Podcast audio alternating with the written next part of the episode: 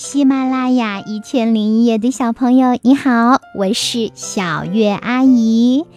今天呀，我要来给你讲的故事是《普雅花的故事》。孙林童，这个故事选自福建少年儿童出版社出版的幼儿寓言童话。南美洲安第斯高原上有一种神奇的花，叫普雅花。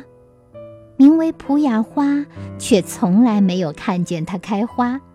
小动物都笑话它：“羞羞，不会开花的普雅花。”山雀在它头上拉屎，老鼠每天爬到花树上咬几口。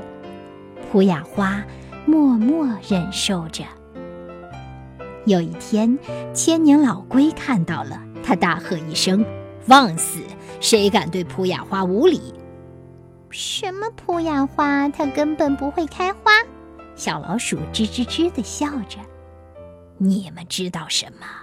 它耐心积累能量，一百年开一次花。我千年老龟已经九次看到它开花了。哦，原来它一百年才开一次花，怪不得我们没有机会看到。是我们自己无知，反而嘲笑别人，惭愧呀，惭愧！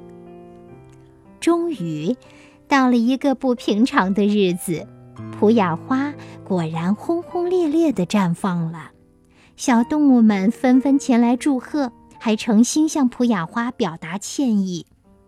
普雅花，我们曾经天天骂你、笑你，对不起啊！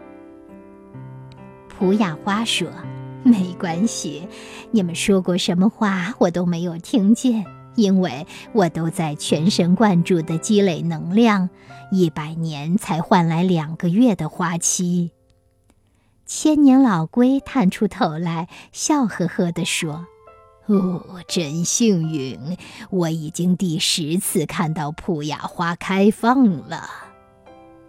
祝你有个好梦。”晚安，宝贝。